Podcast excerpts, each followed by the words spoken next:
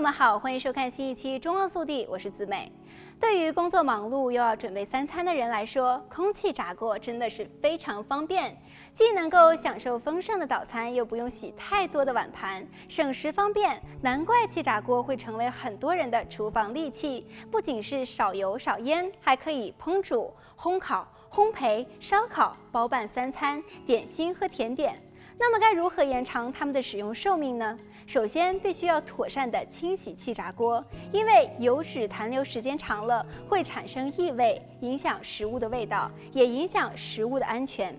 可能有人觉得气炸锅实在难清洗，尤其是在清洗炸物篮和加热管时。但其实掌握以下的清洗诀窍，就能够轻松的清洗炸物篮、加热管，让大家的气炸锅长保洁净。第一点就是用完之后先冷却。千万不要让气炸锅里的食物碎残渣留过夜。每一次料理完食物，拔掉插头冷却后，马上清理炸物篮里的残渣以及集油盘里的残渣，并用竹签或牙签挑掉篮网细孔中的食物碎渣。切勿将主机整个浸泡在水里，否则就会损坏电子元件。第二点，清洁可拆部分。可拆部分即为内锅，由带网面的炸物篮和安装在下面的集油盘组成。清洗前可以先用厨房纸巾擦去集油盘和炸物篮的油脂，然后再用中性的洗涤剂和温水来清洗。如果有残留物粘在上边，烘烤后都发硬了，建议先浸泡在温水中十分钟，泡软之后再用海绵或者是软毛刷擦洗。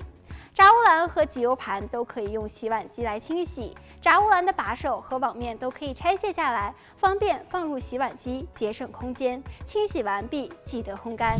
第三点就是消除气味，如果有残留的食物气味，建议先将炸物篮和集油盘浸泡在肥皂水中三十到六十分钟后再清洗。如果还是有异味，那就用柠檬汁来消除气味。用柠檬汁浸泡抹布，或直接用切开的半个柠檬来擦拭炸物篮和集油盘，静置约三十分钟后再清洗。最后检查一下细部，如气炸锅后面的出风口、炸物篮的把手卡口是否都有清洁到位。也别着急装上内锅，晾干后再收起来。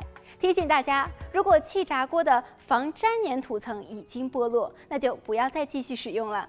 好了本期节目到这里就结束了祝大家生活愉快我们下期再见。